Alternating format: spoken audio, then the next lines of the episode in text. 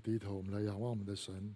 天父上帝，满心感谢你，在这复活的主日的时候，你接受你和你们在实体在线上的敬拜。我也恳求主，这时候特别将那施恩启示的灵充满在我们当中。让我们今天从你话里面更多认识你，更多认识你在我们身上的心意，好叫我们在地上知道怎么样来爱你，来侍奉你。祝福我们下面的时间，与你的百姓同在。祷告祈求，奉耶稣基督的名，阿门。啊，从七月份开始，我们教会主日系列讲道的讲台就回到啊保罗书信，我们要一起来查考保罗书信的加拉太书。加拉太书到底在讲什么呢？保罗为什么要写下这一卷书卷？最主要是要面对初代教会一个很严重的一个神学问题，就是那时候有外邦人，大批外邦人信耶稣了哈。到底信耶稣的外邦人要不要呃继续来跟犹太人学习，遵守摩西的律法，接受割礼？当时有一批犹太的律法师、教师啊，他们就坚持，就说这些外邦人啊。啊，不只是要信耶稣，他们还必须要遵守摩西的律法，接受割礼，这样他们才能够进入到亚伯拉罕的约里面，他们才能够真正的得救。换句话说，这就碰到一个信仰的基本问题：到底一个人得救是靠什么？是单单纯纯的靠耶稣呢，还是靠耶稣不够看，还需要遵行律法？这初代教会所面对的问题。那。当保罗知道有一群犹太教师，他们认为坚持说信耶稣不够，还要受割礼，还要行律法，摩西律法，而把这个道理就传到了啊加拉教会这个啊刚刚被建立的教会的时候，保罗就非常着急啊，就写下了这一卷很重要的加拉太书。加拉太书到底在讲什么？他就是在讲什么是纯正的福音。而且，这个纯正福音是要帮助我们在自由里面，不要再回到律法的辖制里面。所以，加拉太书我们就叫它是真福音、真自由的一卷书信。保罗在加拉太书六章圣经中，啊，他大概是这样来宣讲福音信仰啊，六章圣经。他的大纲大概是这样，大家先记在脑海里面，为我们未来两个月做预备。第一章、第二章，保罗是根据上帝给他的呼召啊，服侍主那么多年的经验来说明什么是福音信仰，是由保罗门召的经历、他的侍奉的经历来说明福音信仰是什么。那第二三章到四章。保罗是根据《妥拉》、根据旧约圣经来做神学辩证，说明什么是福音信仰。第三、第五章到第六章，保罗是从基督徒实际的生活经历里面来说明什么是真正的福音信仰，什么是真福音，什么是真自由。初代教会面对这最基本的信仰问题是福音的问题。十六世纪宗教改革是在面对这个问题。今天二十一世纪的教会，基本上这个问题还是非常非常的重要，因为这是关键性的一个神学问题。这个问题问不清楚的话，我们基督徒的信仰、生活、侍奉全部会瓦解掉。所以这个是非常非常重要的一卷圣经加拉太书。那我们今天就要来开始第一讲，从保罗自己门造的经验里面来认识。福音信仰，保罗在加拉太书开宗门义第一章第一节就是说，他是耶稣基督的使徒，他就宣告他是使徒。到底使徒的职分是什么？使徒是干嘛的？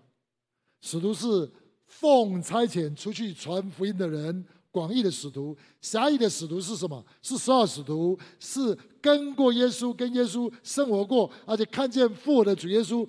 显现啊，他们是教会的根基，因为耶稣基督是福音的本身。假如耶稣基督没有从死里复活的话，整个信仰就完了。那这十二个见证人，他们是跟过耶稣，看见耶稣基督从死里复活，他们是福音的见证人，更是把教会的福音信仰根基放在教会里面。使徒是要打下教会的福音信仰根基的人。那保罗呢？保罗是十二加一，保罗是 耶稣对他特别的拣选，特别的显现。复活的主耶稣在大马色的路上对他显现，拣选他。而且教导他什么是福音信仰，所以他写下的十三卷保罗书信就成为新约教会非常非常重要的信仰基础，是透过保罗带给我们的。他跟十二个使徒一样，就打下教会的福音信仰的根基。那现在我们就问：到底基督徒的信仰最核心的信仰是什么？到底基督徒的信仰？跟其他的宗教信仰最大的差别是什么？有人说，我们的信仰跟其他宗教信仰最大的差别是什么？是独一真神？不是哦，哦，回教也是信独一真神哦，犹太教是独一真神哦。有人说，因为我们有圣经啊，注意哦，别人有什么？可兰经、佛经啊，所以也不是的，也不是这个。那有人说啊，基督徒特特别有爱心，哎，不一定哦。哦，实际在地震的时候跑得比基督徒还快。那到底什么东西是我们基督信仰最重要、最根本的是问题是什么？到底我们的信仰跟其他宗教信仰最大的差别是什么？就是面对罪、面对得救、面对上帝，到底我们是靠自己？还是靠他，到底是以上帝为中心，还是以人的行为为基础的？面对罪，面对得救，到底我们是靠上帝呢，还是靠我们自己？今天全世界不管哪一个宗教或哪一个哲学，他们都有一个论调，同样的论调是什么呢？就是要讨上帝、讨人的喜悦，一定是要做些什么，一定要做些什么。但是基督的信仰。跟这个是完全不一样的，是上帝先来爱我们，我们才有好行为。那其他所有宗教哲学都是先做什么，才能够决定说上帝爱不爱我们。这是其他所有宗教信仰跟哲学最大差别在这里。而我们从创世纪第三章以后，我们人类就是这样的一个导向，行为主义、律法主义导向的人。多数人都是这样子，从小我们在家里都是这样子的。假如你要讨爸爸妈妈喜欢，你很乖，爸爸妈妈就给你一颗糖吃。假如你要做模范生，在学校里面功课要好。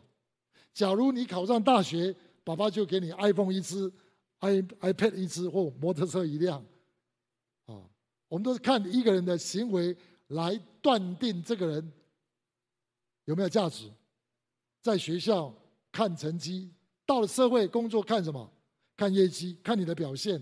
我们都是用评为呃行为导向来评断一个人的，评为评断一个人的。但是基督的信仰是什么？基督信仰怎么来看一个人？看我们这个人怎么样讨上帝的喜悦，讨人的喜悦，不是靠人的行为，乃是什么？靠上帝的恩典。上帝先差他的儿子耶稣基督来到这个堕落世界。面对我们这些罪人，为一人死是少有的，为人人死会有敢做的。唯有耶稣基督在我们还在做罪人的时候为我们死，上帝的爱就在此对我们显明了。大家都讲爱，基督教的爱跟其他教有什么不一样？叫做无条件舍己、接纳、饶恕的爱，就是道成肉身的爱，是上帝把耶稣基督先差遣到这罪恶的堕落世界。他先来爱我们，我们爱，因为上帝先爱我们，这叫什么？这叫做好消息。神学上叫做什么？神学叫做叫做因信称义。上帝把他的爱、把他的救恩、把他的义先赏给我们，凡相信接受的人，我们才会有好的行为出来。那其他宗教信仰跟哲学都是我先做了以后，看能不能换取上帝。或人对我们的喜欢，所以我们的信仰跟其他宗教信仰最大的差别是什么？就是因信称义的好消息有没有？就在这一点上面，这一点是最大的差别。最大的差别是这件事情。那什么是好消息啊？因信称义有什么好消息啊？我们听到因信称义应该应该很欢喜快乐，有什么好消息？好消息是什么？我自己完全绝望、完全没有办法的时候，突然有一个解药、一个方法来帮助我们。比如说，我们病得要死，癌症末期没有药医。突然一个解药出来，而且免费送给你，那这个对于病人来讲就是什么好消息？所以一个学生功课可以被当，被教授死当了，突然有一天教授说放你一马，这叫什么？这叫好消息。那到底我们信仰的好消息在哪里？就是面对你的罪，面对我的罪，其实我们要认识，我们是无能为力的，啊上帝。他差遣他儿子耶稣来为我们死在十字架上，要来解决罪这个问题。他赦免我们的罪，不是赦免我们罪，他把圣灵赐给我们，把爱的能力赐给我们，让我们得到能力，我们就脱离了罪，而且能够胜过罪。这叫做好消息。所以，我们的信仰。跟其他宗教信仰最大的就是因信称义的信仰，其他所有信仰哲学都是因行为称义的信仰，行为导向的信仰，这是最大的差别在这里。所以撒该他是什么时候耶稣到他那家去？是不是他说我要把一半的给穷人，讹讹诈所以还他四倍，所以耶稣才去？还是耶稣说我要去你家，所以撒该才改变？哪一个？当然是耶稣说撒该，快下来。我今天要到你家去，耶稣无条件接纳他，因为大家都不接纳他嘛，大家都不接纳他嘛，被排斥啊，被排斥一个人。当耶稣这么被大家拥戴的人，竟然要到撒该家去，撒该不得了，他被这个无条件接纳爱所震撼，他就做了一个决定：我将一半给穷人。若讹诈了谁，就还他四倍。他有很大的行为的改变，所以一个基督徒遇到了上帝的爱是怎么样？一个真正遇到基督徒，他就会有好行为出来。可是他并不是因为他有好行为，上帝才爱他。这个次序不能倒过来啊！倒过来就变成什么？佛教徒跟回教徒，这样弄清楚吗？基督徒是什么？上帝先爱我们。我们这个人都还没有什么改变，上帝先爱我们，我们被触动了以后，我们就愿意来跟随他，他的爱进来，我们就离弃罪恶，悔改，改变心意跟想法变化，这叫做好消息。面对罪，我们无能为力，但是上帝来帮助我们。所以，什么叫做因信称义？马丁路德的定义是什么？马丁定义的定义很简单。因信称义的信仰，就是让上帝做上帝，我们自己不要做上帝的信仰。好消息好在哪里？请问做上帝比较开心，还是不做上帝比较开心？回答我。我们都喜欢做上帝，所以回答不出来。我告诉你，再举一个例子，你就知道。今天请你去做台北市市长、高雄市市长，你要不要做？笨的人就会去做，因为你没有能力做，你做不到。就很痛苦嘛，请你去做中央银行的总裁，去不去？薪水很高，月入多少？请你去，你要不要去？你没有本事，你去你就麻烦了。同样的，今天你不是上帝去做上帝的工作，那会怎么样？回答我，就死定了。今天有些人不是上帝，偏偏要做上帝，对，在家里想做上帝，以为自己是上帝，又没有本事去做上帝。所以很痛苦嘛？今天人类所有问题的根源是什么？我们想要靠自己去做不可能的事情，这叫做笨，这叫愚昧，哦，这叫愚昧，所以就带来很大的痛苦。好消息是什么？好消息是什么？孩子，放下你一切重担，我来帮你做，这是好消息，好的不得了的消息，让上帝来帮助我们。让上帝做上帝，让上帝把他的爱给了我们。我们得到他的爱以后，我们就开开心心的去顺服上帝，让上帝做我们的遮盖，好吗？让上帝做我们的牧者，好吗？都没有反应，好不好？还是你做上帝比较好？回答我，现在清楚了。我告诉你，我们都会讲让上帝做上帝，其实我们在生活里面，我们自己都在做上帝。所以，你怎么分清楚一个人是不是已经接受因信称义的福音呢？还是仍然活在律法主义、活在因行为称义里面？判断的标准很简单，保罗判断的标准是什么？就看他这个人喜乐不喜乐、自由不自由就可以了。一个接受因信称义好消息的人，他会非常的快乐。为什么？因为上帝是那上帝，上帝供应他一切，他不要自己扛一切的责任嘛。可是，一旦一个人进入到律法主义，当他自己做上帝之后，他一定不快乐，一定不快乐。啊，今天好多基督徒啊，他们信耶稣的时候很快乐，快乐三个月以后就不快乐了。为什么？又变成佛教徒跟回教徒了。哦。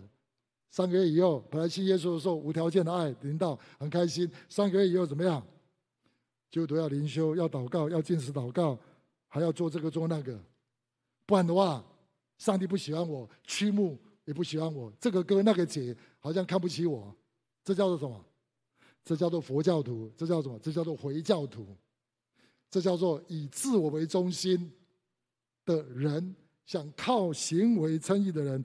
这些人注定不快乐，所以今天坦白讲，我跑过很多教会，我看到很多不快乐的基督徒，当然是因为很多不快乐的传道人引起来的，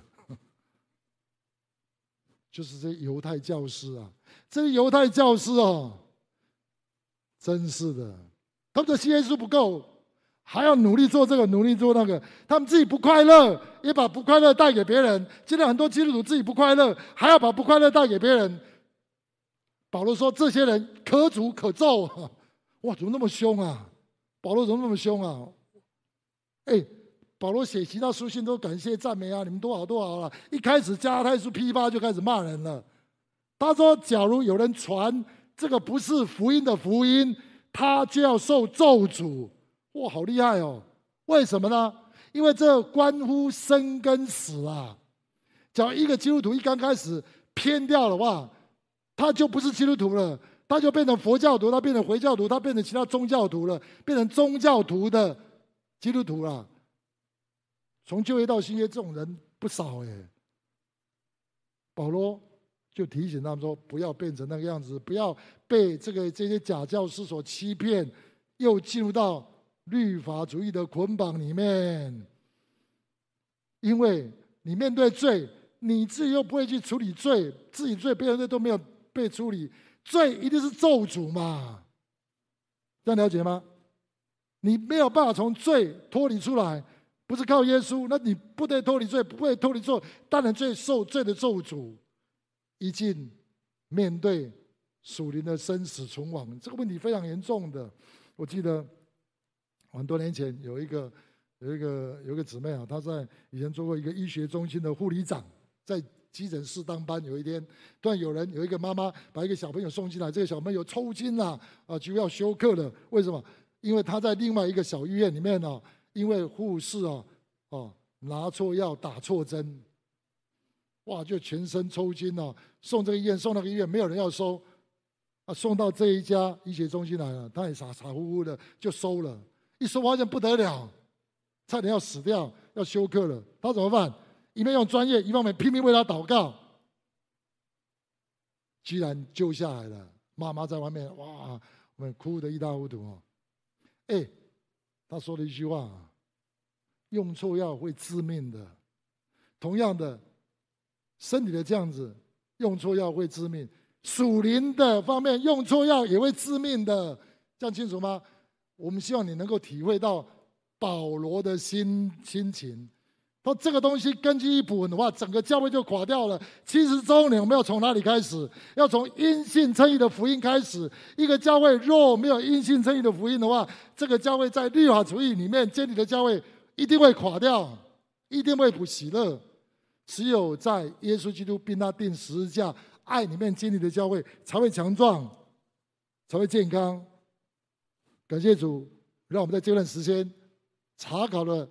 复兴书卷，再回来看新约，真正的复兴从哪里讲？从耶稣基督并他钉十字架开始，从加拉太书开始。保罗在这边谈的是生死存亡的神学问题。一个教会若没有以这个为根基的话，弟兄姊妹的生活侍奉都不会有能力，因为这福音本是上帝的大能，要救一切相信的。不相信福音的人会垮掉的，会垮掉的。所以这个门是窄门哈，哦，是窄路啊。因为为什么窄门窄路？因为很多人说不容易懂，这是奥秘。因为跟这世界上一些人的想法看法都不一样的，因为我们都觉得我们要做这个做那个，才比较有安全感，哦，才比较觉得自己比较行一点。福音基本上是跟这世界的想法是冲突的，所以有些人说十架是很多人所唾弃、所不愿接受的，对。很多犹太教士是绊脚石，因为他们不愿意接受这个东西啊。那怎么可以这样子？我记得我在大学时代有一次到校园去传福音，碰到一个呃一个一个学生呐，啊啊传福音，你知道他怎么回答吗？我觉得是在报好消息。他说：“我妈妈说不可以，哎，不可以随便接受别人的礼物，哎，哪有这种事情？无条件的，哪有这种事情？这样了解吗？这世界的观念是说什么？”根本没有这种无条件爱。是的，这世界没有，因为这是堕落的世界，只有在天国里面才有。上帝无条件的爱是这世界所没有的，这世界所没有的。所以保罗他自己怎么样领受，他怎么样活出这样的福音呢？这第二件事情是保罗在第一章圣经所告诉我们的。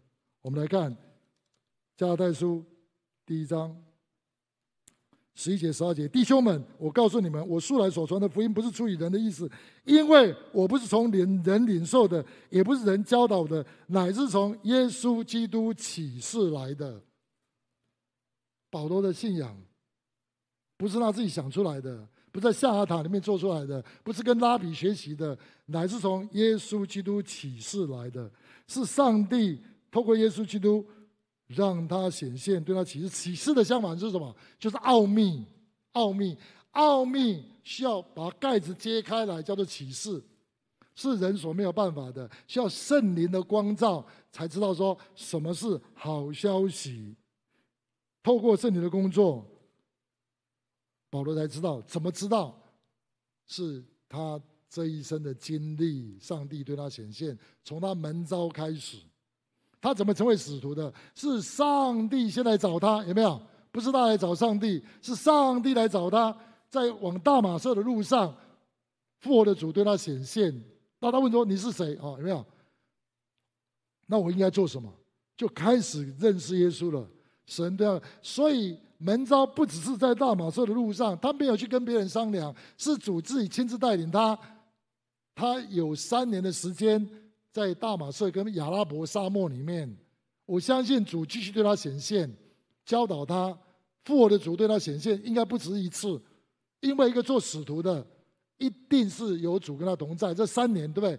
一般使徒也是三年，他也是被三神亲自教导他，父的主耶稣亲自教导他这三年，弄清楚福音信仰。三年之后，啊，他才开始接触啊。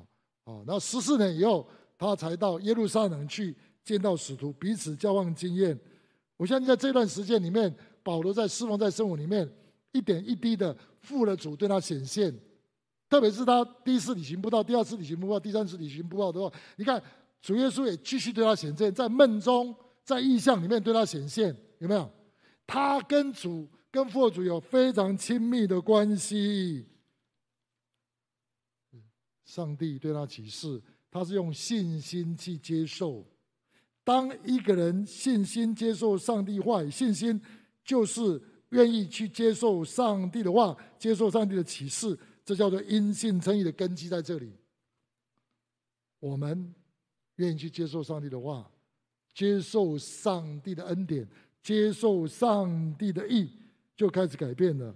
保罗说：“他今日成了何等的人。”乃是蒙上帝的恩典，他比众使徒格外劳劳苦，因为上帝的恩与他同在。所以，上帝对这个从前以前是逼迫教会的、亵渎神的、逼迫教会的。神既然拣选他，请问他在亚拉伯沙漠里面，请问他在三天啊眼睛瞎掉的时间里面，他在想什么？他在想怎么是我？他在想怎么会是我？怎么会是我？我这个人那么糟那么烂，但是上帝的恩典临到我，所以这个人他有很大的改变，他可以为主活，为主死，是因为上帝启示他，他接受了这个启示以后，整个人有很大的改变。相对较于那些犹太教师啊，他们是活在自己的世界，信耶稣不够看，然后靠自己努力，他们的思想、他们的思想、他们的行为都在想自己、自己、自己。怎么做？怎么做？怎么好？怎么好？所以带给自己的是死亡，带给别人也是死亡。没有启示的人会带给自己死亡，也会带给别人死亡。可是，在圣灵引导之下的人有启示，真理会叫人自由，也会带给别人自由。所以，加拉太书第五章说：“基督释放了我们，叫我们得以自由。”说：“你们要站立得稳，不要再被奴仆的恶挟制了。”怎么样能够脱不脱离奴仆的恶？需要有启示，需要光照，需要福音的启示，需要有福音的光照。要得到启示，得着福音的启示，我们才能够活出福音的大能，活出福音的大能。今天若没有圣灵的介入，我们根本不明白什么是福音，我们也不能够跟别人分享什么是福音，什么是福音。所以保罗是这样的人。他自己经验过上帝给他的启示，福音的启示，他就能够把福音的大能带得出去，为别呃对对别人做见证。今天很多时候，我发现很多基督徒，包括传道都很认真哦，可是他们是律法主义式的，他们祷告很拼命祷告，可是不是在福音里面祷告就很麻烦了。什么叫不在福音里面祷告？不是奉耶稣基督名祷告。我们祷告、复兴祷告是要有神的话在里面。叫我们拼命祷告、拼命祷告三个钟头、五个钟头，可是却在自己的心思里面祷告。越祷告会怎么样？回答我，都没有经验，反正没有祷告那么久，会很沉哦。但是你有神的话进来的话，你祷告就完全不一样哦。三分钟、五分钟，天就打开了。要有启示啊！我记得美国有一个牧师啊。他是非常认真，他很渴望复兴啊，那里祷告求复兴啊，一天可以祷告很久啊，哇，很卖力的祷告，很卖力的祷告。突然有一天在异象里面，耶稣跪在他前面说：“孩子，拜托拜托，不要那么卖力，好不好？”他很认真，可越认真越糟糕，用错方向。他没有奉耶稣的名，他在在自己里面祷告，哇，他突然开了。神告诉他：“你为什么不来享受我？”今天很多基督徒并不享受上帝，耶，很可惜耶。我们可以为主做很多的工，可是我们不能够为主不做工。神造我们是要我们享受他。很多基督徒活得惨兮兮的，为什么我们不能够享受主？因为我们都是律法主义的，不做一点的话，两只手不知道怎么放，放假也不敢放。两只手不知道怎么放，守安息日。就要刻意对付我们这个律法主义的心。守安息日就在听启示、听神的话。守安息日就要放下我们的老我，不要被奴仆的恶所限制、辖制。所以这个牧师后来就成为一个专门教导别人感谢赞美的牧师，非常 powerful，因为他走过律法主义，神给他启示，他从启示福音的启示里面出来，以至于他能够。释放福音祷告法，就是感谢赞美祷告法。看到神，以神为中心，所以因信称义的祷告是什么？是让上帝做上帝，上帝非常美好的祷告方法。同样的，因信称义的福音会影响我们的祷告，因信称义的福音会影响我们的人际关系。有一个姊妹，她好像跟人相处都很好。可是，一旦一 close 的时候，就发现就开始冲突，他就开始撤退，他跟人没有办法有亲密的关系。哦，这个姊妹我认识她很多年，那有一次神就给她光照，说：“孩子，你在怕什么？”她很害怕，就很害怕考试，很害怕考试。哦，我们都在台湾长大，都不太喜欢考试嘛。偏偏有时候到教会里面还要考圣经呢，一考圣经他就反弹了。孩子，你为什么不喜欢这样子呢？哎，在苦难中，在负面情绪的时候，他问神，神说：“孩子，因为你怕被别人比较，你怕别人会嫌你，你怕你自己考不好，你怕你自己在这个哥那个姐眼中没有地位，害怕，害怕，害怕。”害怕不被接纳，害怕被嫌弃，就是说我已经爱你了，你干嘛弄得那么辛苦？哇，这是启示哦！谁给他光照？他有神学知识，这时候才用得出来。神光照他的根本的问题，他更多去认识自己。所以因信称义是认识神，要认识自己，要认识人。就他就开始悔改，然后开始拒绝听魔鬼的声音哦。他说那是魔鬼的声音。因为魔鬼常常说啊，你跟人家别人意见不好，别人一定嫌你了，别人一定觉得你很差了，所以你最好不要讲话了。所以他就没有办法跟别人发展亲密的关系啊，因为他里面最深的是什么？他里面缺乏缺乏无条件的爱，跟他的背景当然很有关系。后来神医治他，他就越来越快乐，越来越快，他就开始敢。跟别人讲不一样的话，包括跟辅导可以敢讲不一样的话，为什么？因为他知道，虽然他那种感觉很强烈，觉得别人会嫌弃他，很真实，但是不是事实。别人根本没有嫌他嘛，他自己被欺骗了，魔鬼的声音欺骗他，觉得别人都不要他，别人都嫌弃他，那是错误的什么？我们叫做谎言，因信称义。就要告诉我们，上帝非常爱我们，而且靠着神给我们的爱，虽然我们有罪，我们可以走得出来。这叫做真理。我们很差很烂，我们没有救，这是最大的谎言。我们有救，我们可以被接纳、被饶恕，我们可以过得胜的生活，这是最大的真理，叫做因信称义。所以因信称义可以改善我们的人际关系的。所以这个姊妹。就越来越喜乐，越来越喜乐。所以进食祷告也是帮助我们要走出因行为称义，走出很多我们在这堕落世界里面很多不喜乐，让我们受辖制的地方。进食祷告，所以在进食祷告里面，我们要接触到福音，不是在刻苦己心哦，靠自己在努力，不是哦。很多人就犯了错误，用行为、用律法主义来禁止祷告，那是没有效果的。可是，你若在禁止祷告的时候，你心对主敞开，你要的是神给你的启示、福音的启示，那你整个人会得到很大的改变哦。像这次禁止祷告，我都没有特别为什么问难问题困难祷告，我只是说主啊，让我更多认识你，让我更多认识你喜欢什么，你不喜欢什么啊！我单单认识他，我自己就很大的力量。认识你独一的真神，并且认识你所在的耶稣基督，这就是永生。因为你看到他，就回应出我们这个人是按照的形象造的，我们里面有力量可以改变。我们要认识神，我们要认识自己，我们要认识人，我们要认识仇敌。这是因心称义帮助我们的正确的认识，真正认识神，真正认识我们自己，真正认识人。虽然那么软弱，但是神真的爱我们。要有正确的认识，会让我们活出自由喜乐的生活。我就当我准备信的时候，我特别想到我的辅导傅立德牧师，大大家所尊重的，你知道吗？我认识他很多年，我看到他的侍奉，什么时候有最大的突破？是六十岁之后，所以大家都还很有盼望。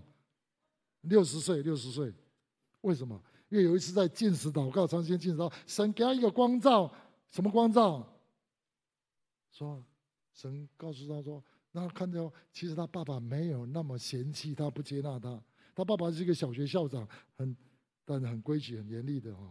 他一直觉得他爸爸比较爱他，哥哥比较不爱他。这个就一直影响到他，其实做牧师的还是影响他，影响到他的自我形象。可是那一天，神给他很大的光照，他很大的释放。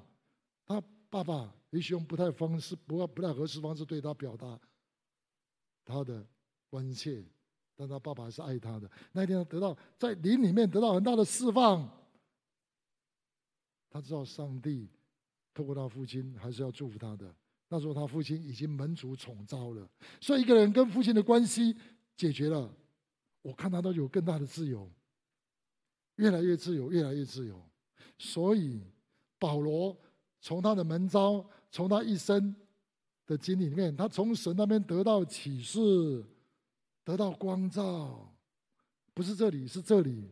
他整个人生命就开始改变，他得到福音的启示，他得到福音的光照，他就能够释放福音的大能。这福音本是上帝的大能，要救一切相信的，不依靠自己，单单依靠他。所以你看，保罗一生能够被神使用，不是他的恩赐，不是他才干，乃是因着他的信靠。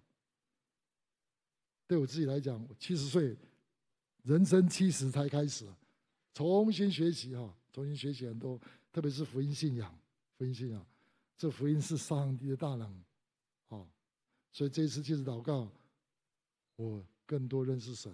认识神喜欢什么？认识神不喜欢什么？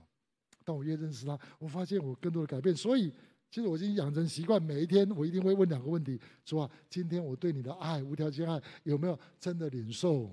主啊，今天有没有把你这无条件爱跟别人分享？每天都问，大概每天都有。假如没有的话，我就问为什么？那你就不睡觉，好好祷告，你知道吗？当你活在无条件的爱。当你去分享无条件的爱，你这个人会变得怎么样？很喜乐。你这个人活得怎么样？很有能力。哦，七十岁了哦，还不错了啊，还很年轻，对不对？你羡慕吗？这福音本是神的大能，你对福音的启示认识有多少？你这个人的生命是否改变就有多少？亲爱的同工，亲爱的弟兄姊妹，你喜乐吗？你自由吗？你喜乐吗？你自由吗？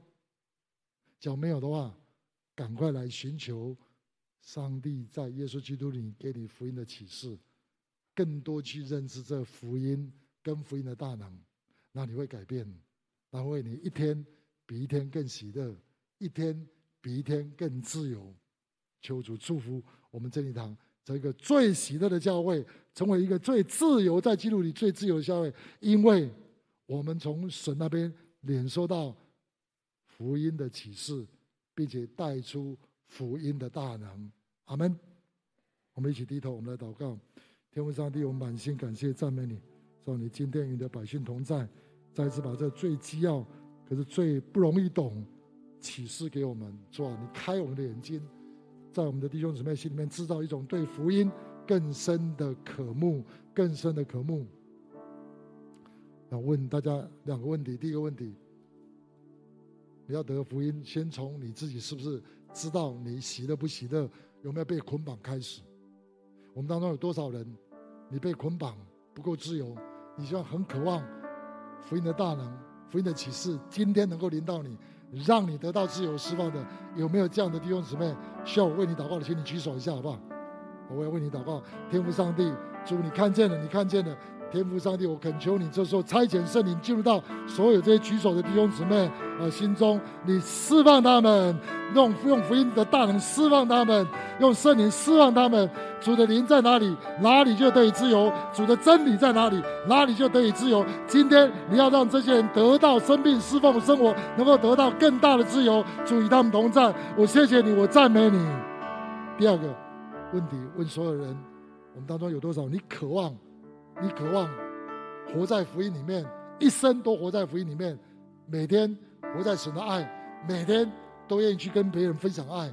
你要这样立志，你说主，我要这样的生命，我要这样子的永生的生命，能够天天享受主，也能够跟分享主。求圣灵帮助我养成这样的每天寻求主启示的习惯。有多少这样的弟兄姊妹？你希望活在福音的启示？带出福音的大能，有没有这样的弟兄姊妹？请你举手一下，我要特别为你祝福祷告。举高一点，举高一点，好不好？